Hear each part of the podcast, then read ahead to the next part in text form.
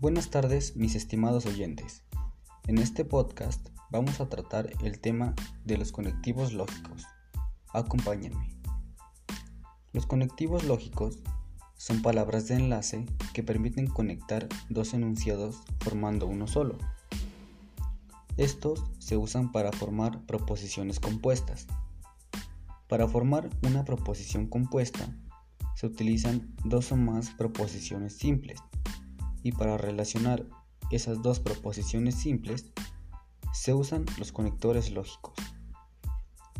Una proposición simple es un enunciado que solo cuenta con un enunciado, es decir, está en su forma más simple y no está compuesto por varios enunciados. Por otro lado, una proposición compuesta es un enunciado que está compuesto por dos o más proposiciones simples, es decir, Dentro de ese enunciado hay otros enunciados. Los conectores lógicos son cinco. Disyunción, conjunción, condicional, bicondicional y negación. Cada uno de ellos tiene su propio símbolo y expresión. El conectivo de disyunción se expresa con la letra O. La conjunción se expresa con la letra Y.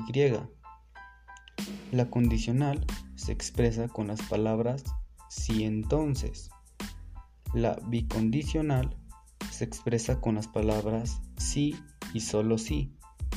Y la negación se expresa con la palabra no. Bueno, mis queridos oyentes, esto es todo durante esta transmisión. Que estén bien y hasta la próxima.